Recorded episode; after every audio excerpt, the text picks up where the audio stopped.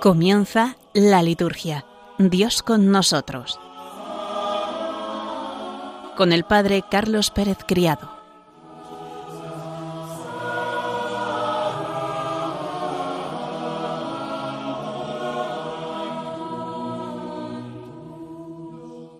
Buenas tardes, bienvenidos un lunes más a nuestro programa La Liturgia Dios con nosotros. Comenzamos hoy día 1 de agosto, un nuevo mes, y nos disponemos también para seguir dando gloria a Dios a través de la celebración del pueblo cristiano, a través del culto divino. Vamos a profundizar en el programa de hoy en distintos aspectos de la celebración eucarística y vamos a retomar, vamos a comenzar más bien con la vida de uno de los autores del movimiento litúrgico, que en el programa anterior, aunque lo anunciamos, no pudimos verla. Vamos a ponernos en presencia de Dios para comenzar como siempre, orando.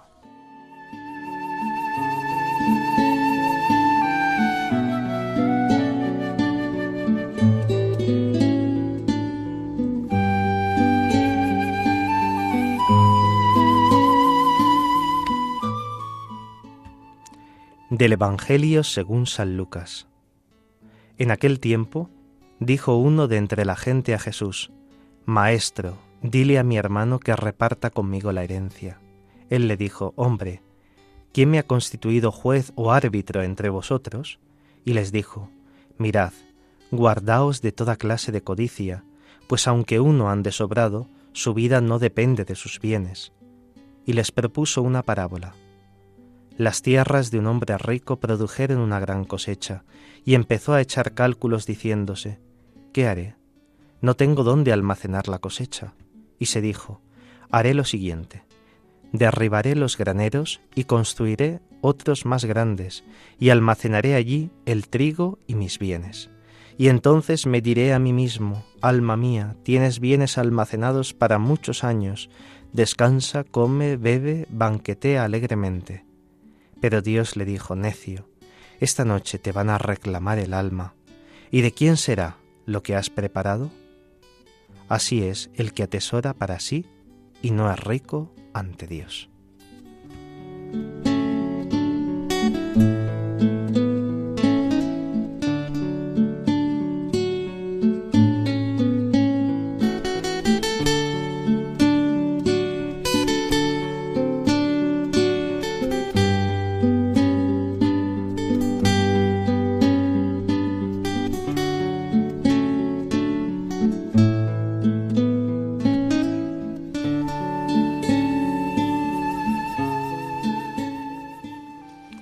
Hermanos, examinad con atención vuestras moradas interiores, abrid los ojos y considerad cuál es vuestro mayor amor, y después aumentad la cantidad que habréis descubierto en vosotros mismos. Poned atención a este tesoro vuestro, a fin de ser ricos interiormente. Decimos que son caros los bienes que tienen un gran precio, y con razón. Pero ¿qué hay de más apreciado que el amor, hermanos míos, según vuestro parecer, cuál es su precio y cómo pagarlo. El precio de una tierra, el del trigo, es tu dinero. El precio de una perla es tu oro. Pero el precio de tu amor eres tú mismo. Si quieres comprar un campo, una joya, un animal, buscas los fondos necesarios, miras alrededor tuyo, pero si deseas poseer el amor, no busques más que a ti mismo. Es preciso que te encuentres a ti mismo. ¿Qué es lo que temes dándote? ¿Perderte? Al contrario, es rechazando darte que te pierdes. El mismo amor se expresa por boca de la sabiduría y con una palabra apacigua el desasosiego en la que te mete esta palabra. Date a ti mismo. Si alguien quisiera venderte un terreno, te diría, dame tu dinero, o para otra cosa, dame tu moneda. Escucha lo que te dice el amor por boca de la sabiduría. Hijo, dame tu corazón. Tu corazón estaba mal cuando era tuyo. Era expresa de tus futilezas, es decir, de las malas pasiones. Quítalas de ahí. ¿Dónde llevarlas? ¿A quién ofrecérselas? Hijo, dame tu corazón, dice la sabiduría, que sea mío y no lo perderás. Amarás al Señor tu Dios con todo tu corazón, con toda tu alma, con todo tu ser. El que te creó, te quiere, todo entero. Sermón 34 sobre el Salmo 149 de San Agustín, obispo y doctor de la Iglesia.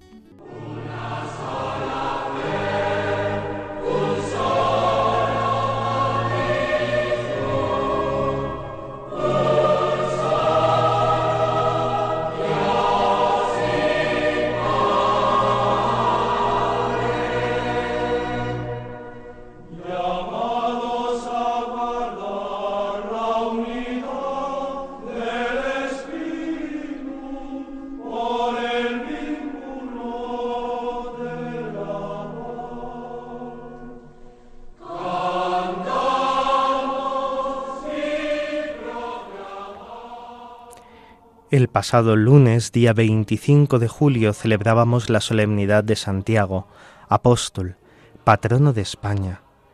Santiago es hijo de Zebedeo y hermano de San Juan Evangelista, que con Pedro y Juan fue testigo de la transfiguración y de la agonía del Señor, decapitado poco antes de la fiesta de Pascua por Herodes Agripa. Fue el primero de los apóstoles que recibió la corona del martirio. Santiago, junto con Pedro, formó parte del grupo de los preferidos del Señor. Junto al lago de Galilea recibió la vocación y junto a Juan dejó la barca y a su padre con los jornaleros para ir con Jesús. Su vida y su muerte estuvieron siempre vinculadas al Señor. Como decíamos antes, fue el primero que sufrió el martirio cuando por orden de Herodes Agripa le decapitaron, poco antes de la fiesta de Pascua en Jerusalén, como escuchábamos en la primera lectura del libro de los Hechos de los Apóstoles, se cumplió en él la promesa de Jesús, mi cáliz lo beberéis. Esto se extiende a todos los que como cristianos viven y anuncian el Evangelio. Mientras vivimos, continuamente nos están entregando a la muerte por causa de Jesús. Su cuerpo se venera en Santiago de Compostela, meta secular de miles de peregrinos de todo el mundo, en especial el año pasado y el año presente. Santiago, junto con Jerusalén y con Roma, son las tres ciudades donde los cristianos secularmente han peregrinado. La liturgia hispano-mozárabe celebra su fiesta no hoy, sino el día 30 de diciembre, día en que, según la tradición, es la memoria de la traslatio de su cuerpo a Compostela. Santiago el Mayor, patrono de España, enraiza la fe de las diócesis españolas en la tradición apostólica y las impulsa a la misión.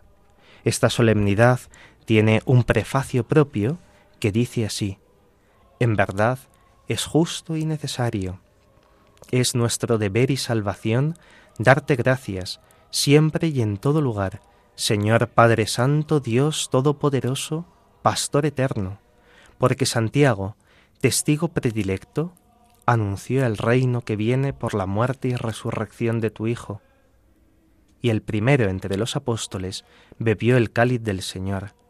Con su guía y patrocinio se conserva la fe en España y en los pueblos hermanos, y se dilata por toda la tierra, mientras tu apóstol alienta a los que peregrinan para que lleguen finalmente a ti, por Cristo Señor nuestro. Por eso, Señor, con todos los ángeles te alabamos, ahora y por siempre, diciendo con humilde fe. El día siguiente, el día 26 de julio, celebrábamos la memoria de los padres de la Virgen María, los santos Joaquín y Ana, que según la tradición de los evangelios apócrifos conservó la memoria de los padres, de los progenitores de la Virgen María. Las iglesias en su liturgia han venerado a los padres de la joven de Nazaret.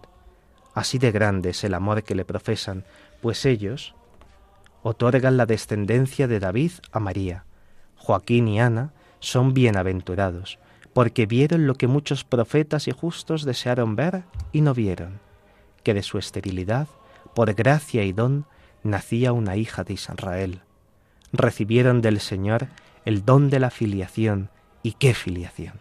Una niña que a su vez sería madre del primogénito de muchos hermanos, como dirá la carta a los romanos, todos hijos y amados del mismo Padre.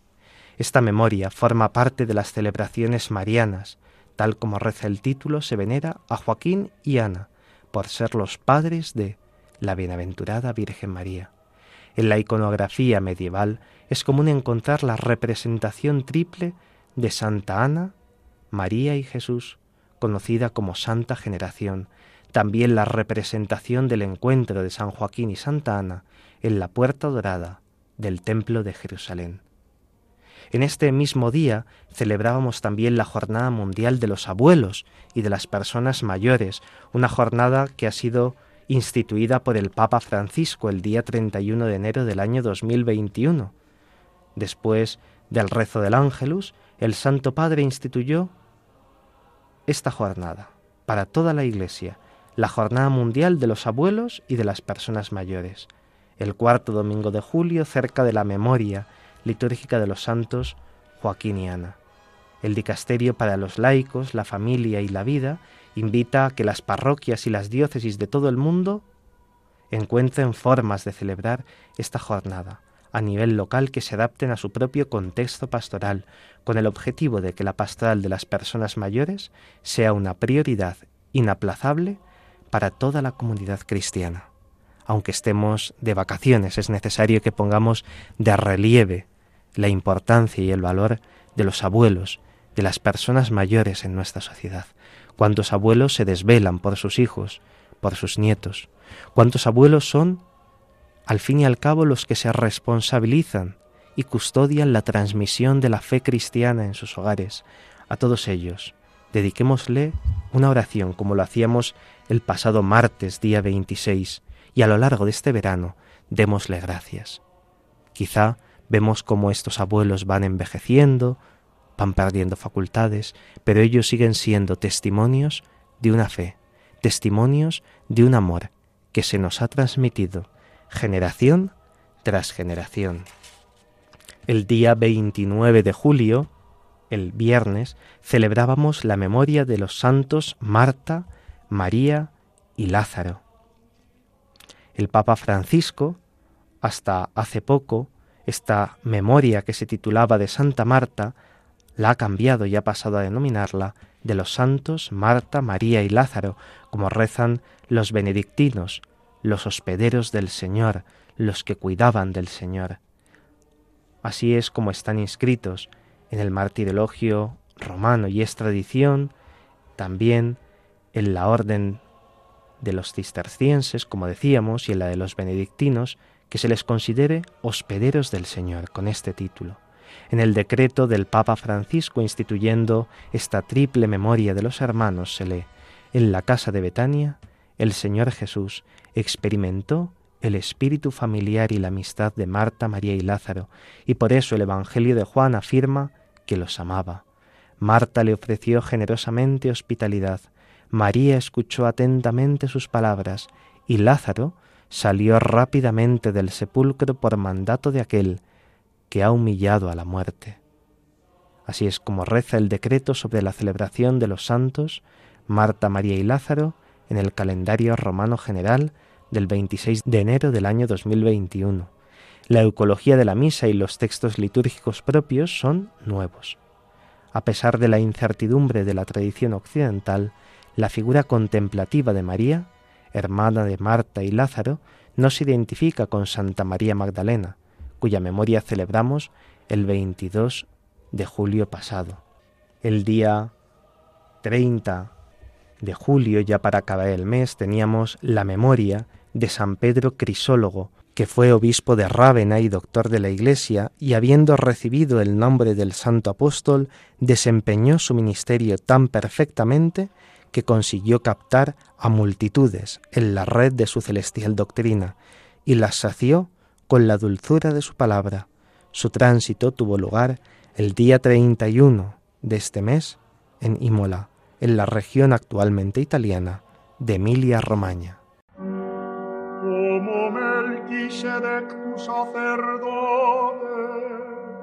Te ofrendamos, Señor, el pan y el vino Santifícalos, oh Padre, con tu gracia, para que se conviertan en tu Hijo.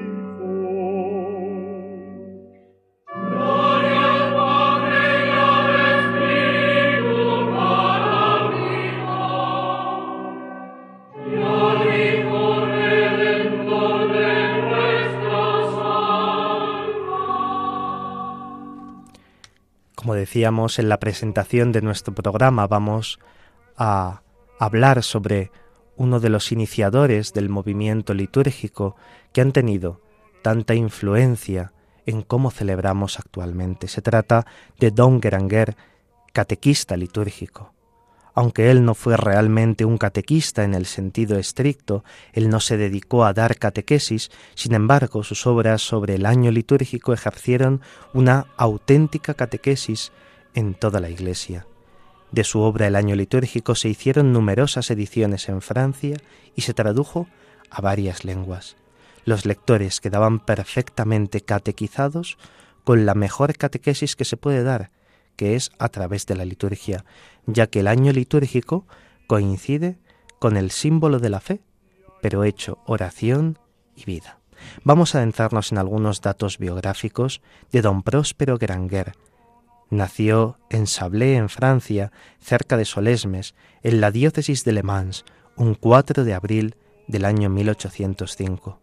En el año 1818 fue alumno del Colegio Real de Angers. En 1822 ingresó en el Seminario Diocesano de Le Mans. En el año 1826 fue nombrado secretario particular del obispo de Le Mans, Monseñor de la Mire hasta 1929. El 27 de octubre de 1927 fue ordenado sacerdote. En 1830 publicó sus consideraciones sobre la liturgia católica que causó un gran impacto en toda Francia. En el año 1833 restauró la, vida benedictina en el priorato de San Pedro de Solesmes, todo un hito en su época, volvió a traer en la laica Francia la vida monástica siguiendo la regla de San Benito.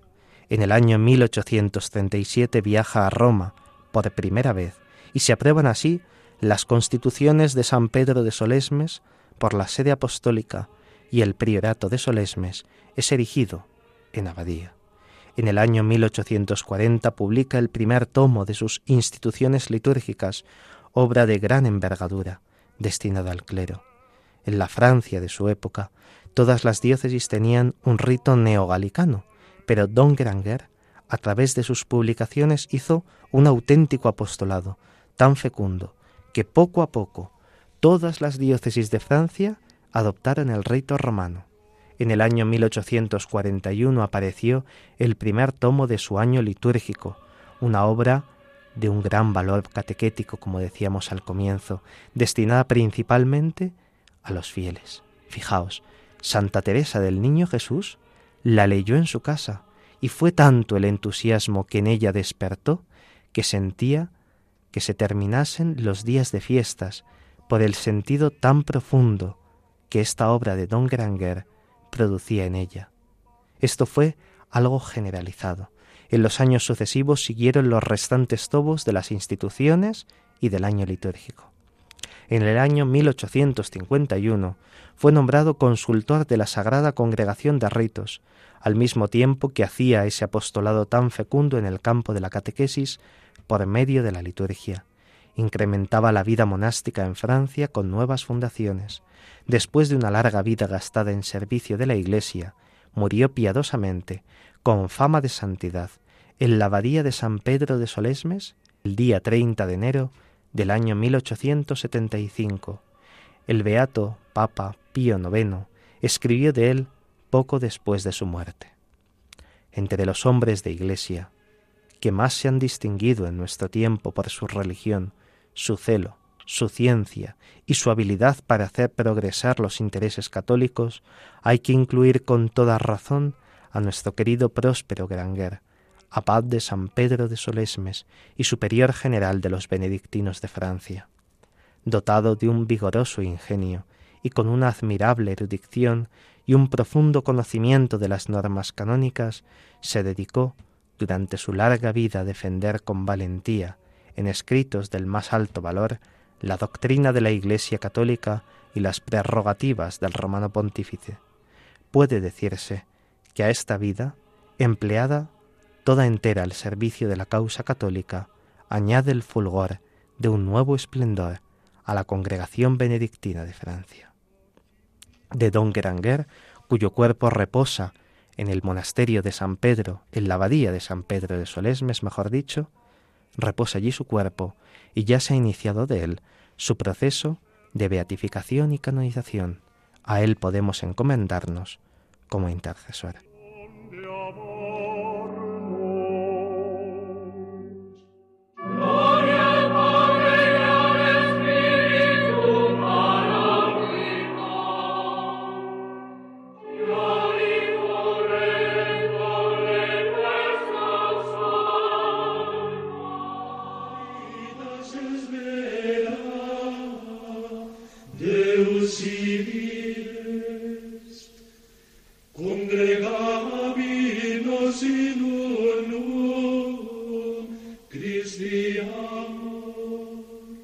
Vamos a introducirnos en diversos aspectos de la catequesis litúrgica de Don Geranger.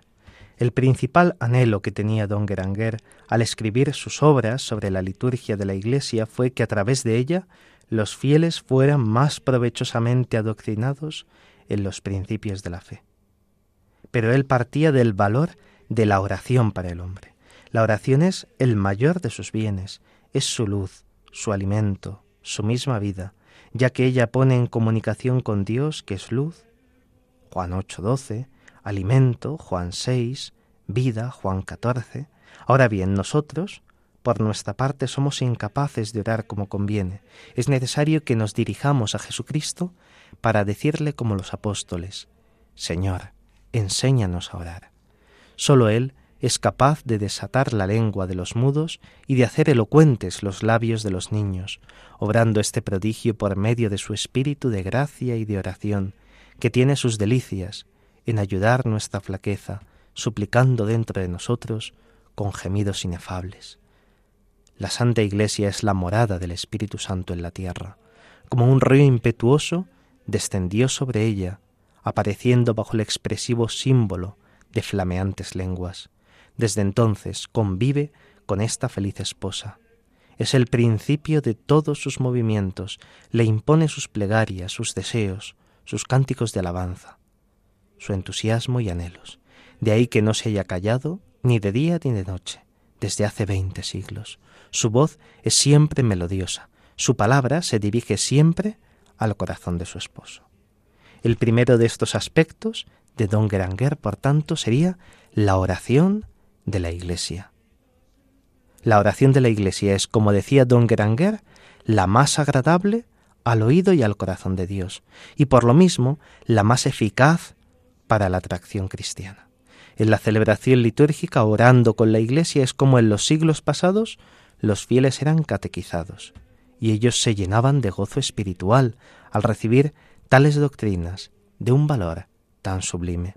Hay que contar que la catequesis que recibían los catecúmenos en los primeros siglos de la Iglesia era en la primera parte de la misa, y que los ritos que ellos vivían en el transcurso de la cuaresma eran la celebración litúrgica de la Eucaristía. Esto supone un valor inmenso sobre una simple exposición rica de los misterios de la fe. La eficacia de esto es inmensa, pues no se trataba esa catequesis al comienzo de su peregrinar en la fe, sino durante toda su vida, celebrando los divinos misterios a través del año litúrgico en el que tienen lugar los acontecimientos más importantes de nuestra redención. Esto es lo que movió a Don Granger a redactar los diversos tomos de su obra, el año litúrgico. Así, iniciados en el ciclo santo de los misterios del año cristiano, los fieles, atentos al Espíritu, conocían los secretos de la vida eterna, y de este modo acontecía que sin más preparación cualquier creyente era escogido por los pontífices para ser sacerdote u obispo y derramar sobre el pueblo cristiano los tesoros de doctrina y de amor que había adquirido en aquella fuente de la liturgia. Por tanto, si la oración, hecha en unión con la Iglesia, es luz para la inteligencia, para el corazón, es asimismo una hoguera de amor divino. El alma cristiana no se retira a la soledad para conversar con Dios y ensalzar sus grandezas y misericordias, pues sabe muy bien que la unión con la esposa de Cristo no la disipa. La Iglesia está unida siempre con Cristo. Él es su cabeza. En toda acción litúrgica, juntamente con la Iglesia, está presente su divino fundador, como dijo más tarde el Papa Pío XII en su gran carta Mediator Dei y repitió luego el Concilio Vaticano II con estas palabras en Sacrosantum Concilium VII. Para realizar una obra tan grande, Cristo está siempre presente en su Iglesia, sobre todo en la acción litúrgica. Está presente en el sacrificio de la misa, sea en la persona del ministro ofreciéndose ahora por el ministerio de los sacerdotes, el mismo que entonces se ofreció en la cruz. Sea sobre todo bajo las especies eucarísticas, está presente con su fuerza en los sacramentos, de modo que cuando alguien bautiza es Cristo quien bautiza. Está presente en su palabra, pues cuando se lee en la iglesia la Sagrada Escritura, es Él quien habla. Está presente, por último, cuando la iglesia suplica y canta salmos, el mismo que prometió, donde dos o tres están reunidos en mi nombre, allí estoy yo, en medio de ellos. Vamos a hacer una breve pausa musical, ya que hemos llegado al ecuador de nuestro programa. Nos quedamos escuchando y meditando esta canción. Nos quedamos en este descanso meditando ¿qué tengo yo?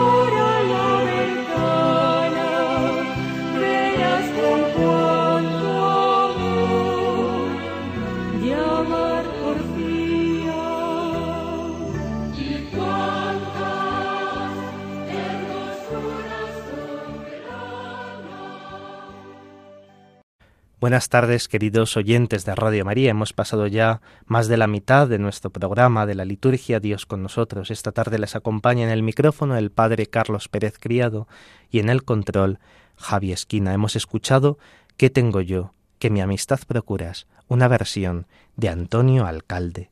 Estábamos hablando antes de esta pausa musical de Don Geranger, uno de los iniciadores del movimiento litúrgico, aquel que fundó que restauró el priorato benedictino de Solesmes. Don Geranger se extiende ampliamente sobre el mal de la reforma en este aspecto, pero con la reforma todo se encausó. Más exige la unión de los fieles con la celebración litúrgica de la Iglesia. Es cierto que don Geranger no conoció la lengua vernácula en la liturgia, que por otro lado tiene sus inconvenientes por las malas traducciones, pero también sus grandísimas ventajas, ya que los fieles entienden perfectamente los textos litúrgicos, pueden profundizar en su belleza, en su hondura teológica, espiritual y litúrgica, y de esta manera alimentar su vida espiritual en un grado muy elevado. Don Geranger afirma que la liturgia no puede contribuir a la salvación de los pueblos sino en la medida en que es comprendida. Por eso exclamará, Abrid, pues, vuestros corazones, hijos de la Iglesia Católica, y venid a orar con la oración de vuestra Madre. Venid a completar con vuestro sentimiento esa armonía que encanta al oído divino. Vuelva el espíritu de oración a revivir en su fuente primitiva. Luego recuerda estas palabras del apóstol San Pablo. La paz de Cristo salte de gozo en vuestros corazones. La palabra de Cristo habite en vosotros en plena sabiduría, y vosotros mismos, instruíos y exhortaos mutuamente con salmos, himnos y cánticos espirituales, cantando a Dios en vuestros corazones con su gracia. Lamenta don Geranger la época de los devocionarios que encierran ciertamente pensamientos buenos y piadosos, pero al fin pensamientos humanos fue un alimento desnutrido, porque no inician auténticamente la oración de la Iglesia. He aquí las palabras de don Geranger. A este tipo pertenecen tantas colecciones de fórmulas y consideraciones publicadas desde hace dos siglos. Él nos estaba escribiendo en el siglo XIX, bajo distintos títulos, en las cuales se trata de edificar a los fieles y de sugerirles afectos más o menos triviales sacados siempre del campo de las ideas y sentimientos que eran más familiares a la autora del libro, ya se trate de la asistencia a la Santa Misa, ya de la recepción de los sacramentos o de la celebración de las fiestas de la Iglesia. De ahí también el matiz tan diverso de todos estos escritos que sin duda, y a falta de otra cosa, ayudan a las personas piadosas, pero que son plenamente insuficientes cuando se trata de infundir el gusto y el espíritu de oración a los que aún no lo poseen. No obstante, don Geranger piensa que tal vez se pueda decir que al reducir todos los libros prácticos de la piedad cristiana a un simple comentario de la liturgia, nos exponemos a debilitar y quizás a destruir con formas demasiado positivas el espíritu de oración y contemplación que es un don precioso del espíritu en la Iglesia de Dios. Don Geranger responde a esto diciendo que al proclamar la superioridad incontestable de la oración litúrgica sobre la oración individual, no pretendía decir que se hayan de suprimir todos los métodos privados, sino que sigue siendo la liturgia la primera fuente, indispensable en el espíritu y en la vida cristiana, como más tarde dirían los papas Pío XII, Pío XI, Pío XII, que en la Mediator Dei afirmó así. Si la piedad interna de los individuos descuidase el augusto sacrificio del altar y se sustrajese al influjo salvador que emana de la cabeza a los miembros, esto sería sin duda reprochable y estéril. Sin duda la plegaria litúrgica, siendo como es la oración pública de la esposa santa de Jesucristo, tiene mayor dignidad que las oraciones privadas, pero esta superioridad no quiere decir que entre los dos géneros de oración haya ningún contraste u oposición. Tratando de los ejercicios piadosos, el número 13 de la Sacrosantum Concilium del Concilio Vaticano II afirma así: Ahora bien, es preciso que estos mismos ejercicios se organicen teniendo en cuenta los tiempos litúrgicos, de modo que vayan de acuerdo con la sagrada liturgia, en cierto modo, deriven de ella, y a ella conduzcan al pueblo, ya que la liturgia, por su naturaleza, está muy por encima de ellos. Este era precisamente el pensamiento de Don Granger, y lo dice también con unas palabras precisas y preciosas en uno de sus escritos. Dice así Don Granger, porque efectivamente, ¿de dónde sacaban la luz y el ardor que poseían y que tan vivamente han dejado impresos en sus obras aquellos santos doctores de los primeros siglos, aquellos divinos patriarcas de la soledad, sino de las largas horas de salmodia, durante las cuales la verdad sencilla y multiforme pasaba continuamente de los ojos de su alma, transfigurándola con inmensas oleadas de luz y de amor? ¿Quién dio al seráfico San Bernardo aquella maravillosa unción que como un río de miel corre por todos sus escritos, ¿Quién comunicó al autor de la imitación de Cristo aquella suavidad, aquel oculto maná que después de tanto tiempo no se torna insípido al benedictino Ludovico Blosio? Aquella dulzura y delicadeza inenarrables que conmueve a todo el que quiera poner en él su corazón? ¿Quién, sino el regusto habitual de la liturgia, en cuyo ambiente se deslizaba su vida, con una feliz combinación de cantos y suspiros? Para nuestro autor, para Don Granger, la liturgia es la fuente de toda perfección cristiana. Con su doctrina sublimísima, que tanto bien hace a las almas, la liturgia sagrada es la primera y principal escuela de catequesis, con una eficacia que no tienen ni pueden tener las demás formas de impartir el mensaje salvífico de la redención, sin quitar por eso ningún valor a todas las demás, que necesariamente han de suponer la liturgia si quieren ser totalmente católicas. Un segundo aspecto de la catequesis litúrgica de Don Geranger podríamos decir que es la manifestación de Cristo. Jesucristo es no sólo el medio, sino el objeto de la liturgia.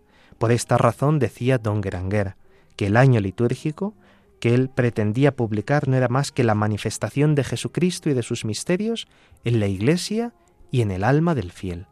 Es el ciclo sagrado donde las obras divinas brillan como en su mismo centro.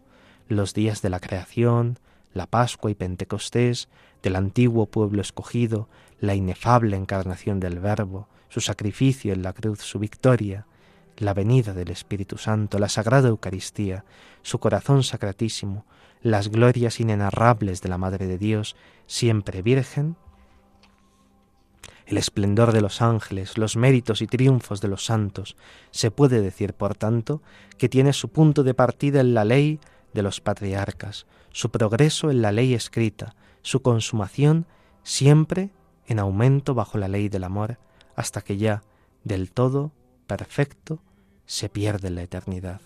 Es lo que más tarde proclamó el Concilio Vaticano Litúrgico en el número 102 de la Sacrosantum Concilium. En el círculo del año se desarrolla todo el misterio de Cristo, desde la encarnación y la natividad hasta la ascensión, Pentecostés y la expectativa de la dichosa esperanza y venida del Señor. Más aún, tanto Don Granger como Pío XII en la Mediator Dei y el documento que hemos citado, la Sacrosantum Concilium, afirman que siguiendo toda la tradición de la Iglesia, estos misterios celebrados en la liturgia están perennemente presentes, según expresión de Pío XII. En cierto modo, se hacen presentes en todo tiempo, para que puedan los fieles ponerse en contacto con ellos y llenarse de la gracia de la salvación, siguiendo a Pío XII y a la tradición patrística de la Iglesia, sobre todo a San León Magno. Esto lleva consigo una inmensa ventaja que no puede lograrse con la simple exposición oral de la doctrina católica en cualquier otro modo de catequesis. Son bien expresivas estas palabras de Don Granger. Lo que el año litúrgico obra en la Iglesia en general, lo realiza también en el alma de todo fiel, atento a recoger en sí el don divino.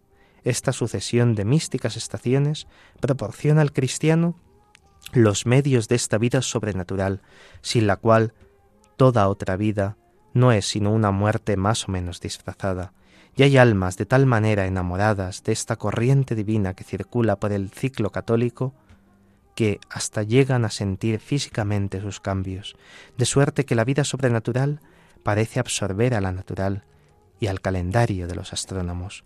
Ojalá, pues, los lectores católicos de esta obra se vean libres de la tibieza de la fe, de ese letargo del amor que casi han borrado las huellas del año litúrgico, que en otros tiempos fue y siempre debe ser alegría de los pueblos, luz de los sabios y libro de los humildes.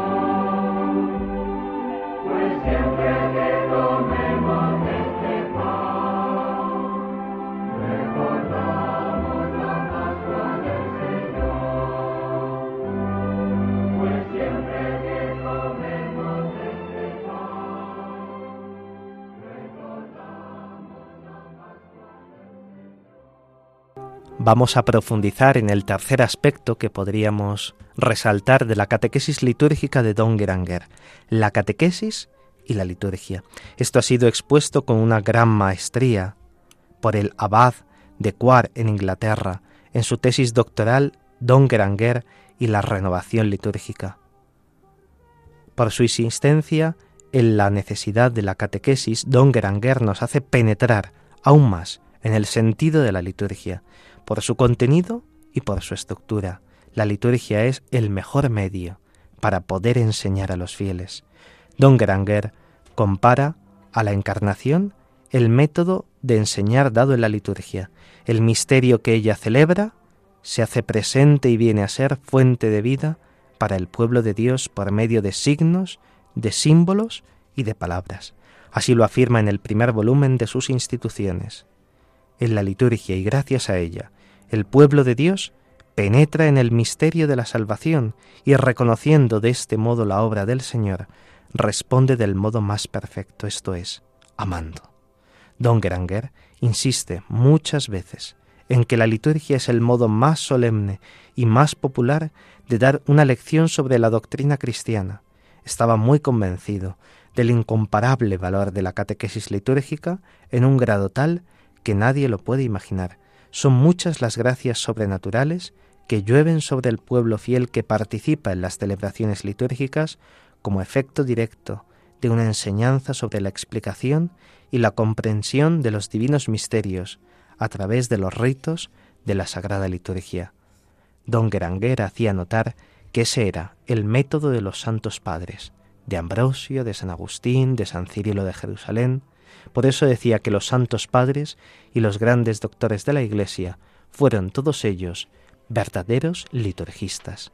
La liturgia ciertamente no es una guía o un comentario sobre los misterios de la revelación que Dios ha hecho de sí mismo, sino que es la actualización de los misterios del plan de la salvación, ya que la liturgia de la Iglesia confiesa su fe, con palabras y con acciones rituales. Los textos de la liturgia aclaran y precisan la enseñanza de los concilios sobre las cuestiones dogmáticas. La enseñanza de la Iglesia sobre los sacramentos está tomada de los textos litúrgicos. Así lo afirma Don Granger con unas pruebas irrebatibles en el volumen cuarto de las instituciones. Los apuntes que los monjes benedictinos de Solesmes tomaron de las conferencias de Don Granger enseñan que él les inculcaba con frecuencia que hicieran estudios teológicos de los textos litúrgicos, la catequesis fundada sobre la liturgia, solía decir, es completa. Las discusiones y las investigaciones de los teólogos están limitadas por la fe de la Iglesia y su práctica, que se expresa sobre todo en la liturgia. Es la liturgia la que enseña a los fieles la verdadera naturaleza de la devoción. Allí se encuentra una base firme de la verdadera devoción a la Madre de Dios en el transcurso de la celebración litúrgica de sus diversas fiestas. De ese mismo modo, el misterio de la comunión de los santos y su importancia en la vida de los fieles se encuentran explicados e ilustrados a lo largo del año litúrgico.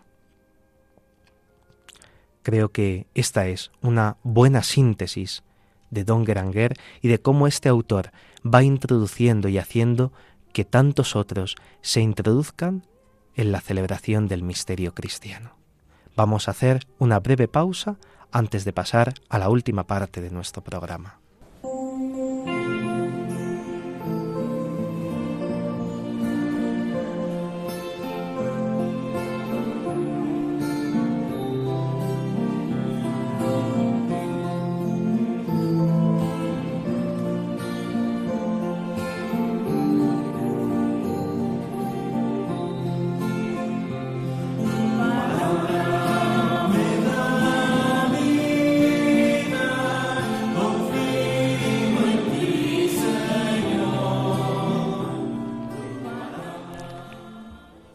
Vamos a introducirnos en el último bloque del programa, que es presentar la Semana Litúrgica en curso.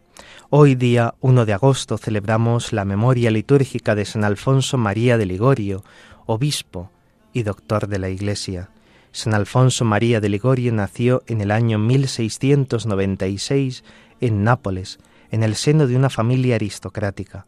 Se doctoró en Derecho Civil y Canónico, ejerció como abogado hasta que, decepcionado del mundo, se convirtió, abandonando su oficio de jurista y abrazando el sacerdocio. Se dedicó a la evangelización a través de las misiones populares en medios rurales y pobres, y fundó la congregación del Santísimo Redentor, los Redentoristas. Él es autor de fecundísimos tratados de devoción. Cultivó la teología moral, de la que se convirtió en maestro, liberándola del rigorismo jansenista. Fue designado obispo de Santa Águeda de Igoti. Durante trece años murió entre sus hijos misioneros, tal día como hoy, un 1 de agosto de 1787, ya nonagenario. La sabiduría de su escuela de teología moral llega hasta nuestros propios días.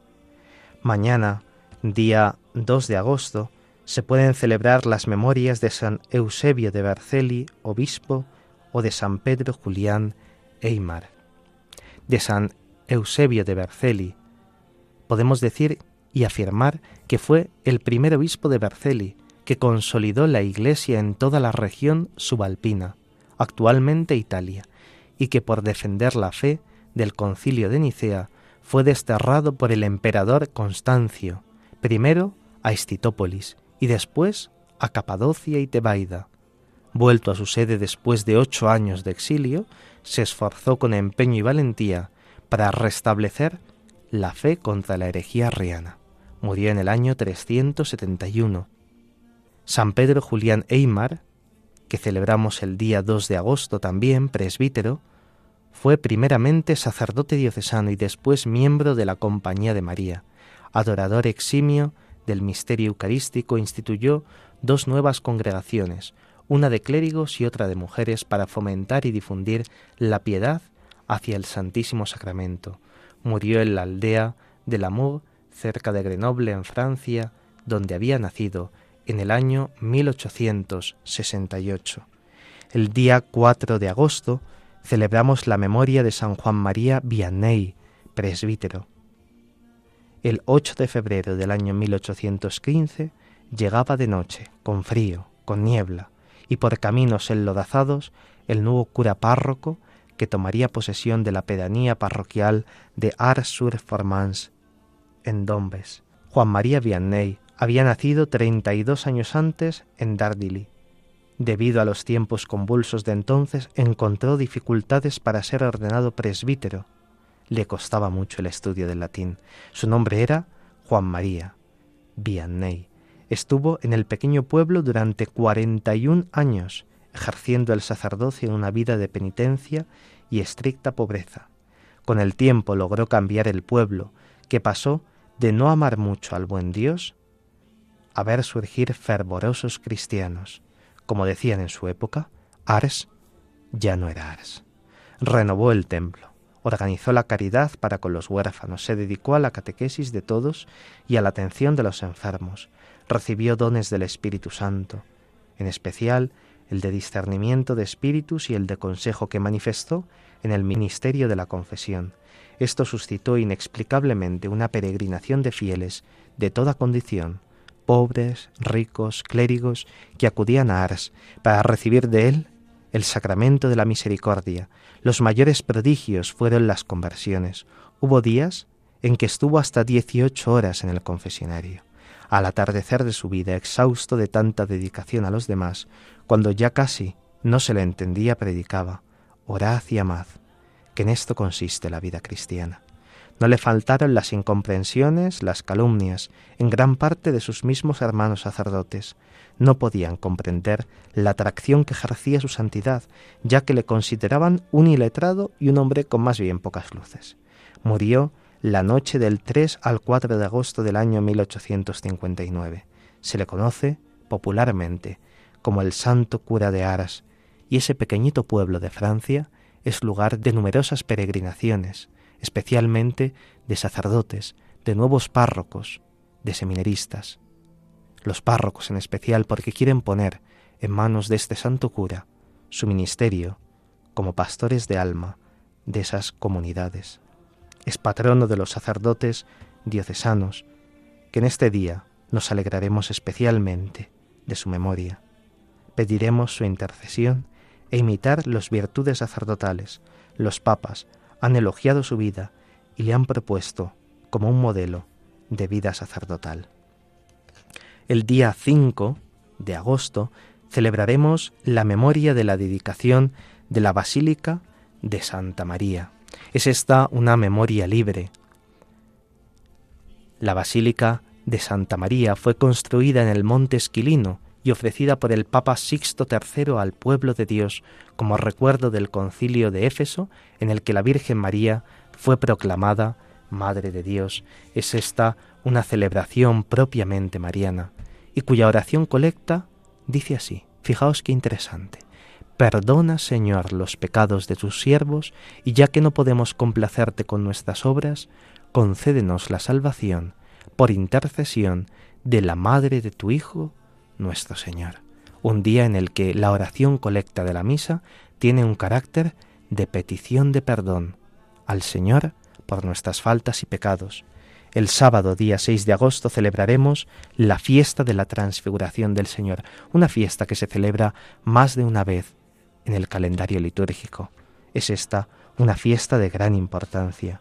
Los padres de la Iglesia, especialmente los de Oriente, así como la exégesis actual, interpretan el sentido teológico de la transfiguración del Señor como una anticipación del misterio pascual y también como una confirmación de la misión que Jesús había recibido en el bautismo del Jordán. Al mismo tiempo, como anuncio de la transfiguración de nuestra humanidad a semejanza de su cuerpo glorioso, tal como el prefacio canta, y manifestar que en el cuerpo de la Iglesia entera se cumplirá lo que de modo maravilloso se realizó en su cabeza. Una vez más, todas las iglesias celebran unánimemente esta fiesta y reencuentran al menos en la celebración litúrgica la unidad. Gozan de la luz increada, el Espíritu Santo, que se manifiesta en la luz resplandeciente y procedente del interior del cuerpo del Señor, en la voz del Padre, y en el testimonio de la ley y los profetas. El Padre revela al Hijo y el Hijo revela al Padre, y sólo el Espíritu de ambos, el Espíritu Santo, nos introduce en su misterio de amor y en la luz tabórica. La clave de interpretación es siempre la misma, la resurrección del Señor.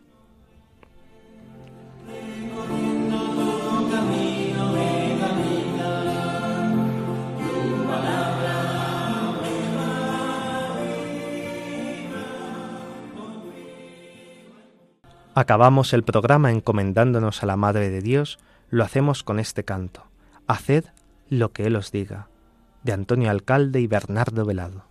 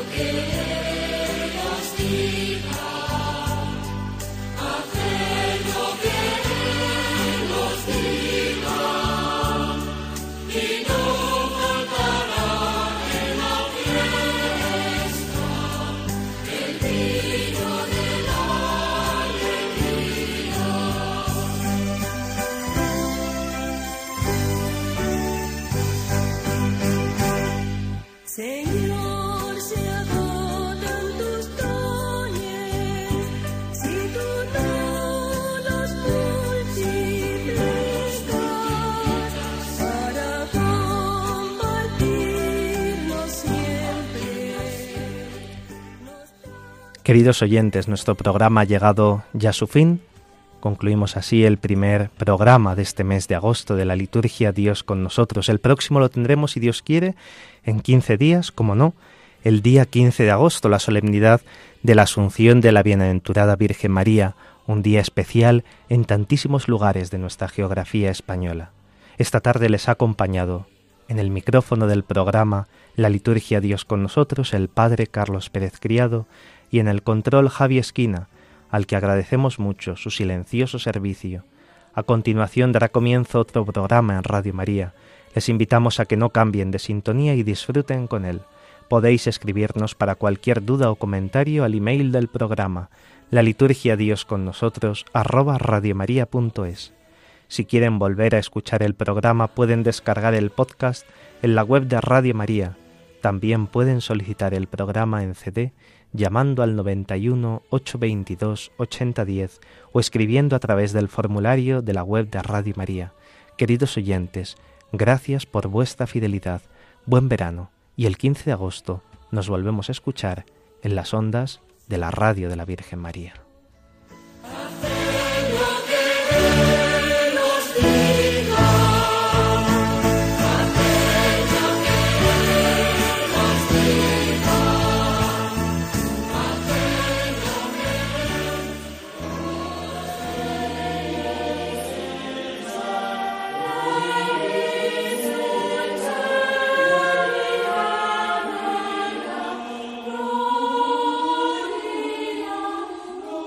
Así concluye la liturgia. Dios con nosotros, con el Padre Carlos Pérez Criado.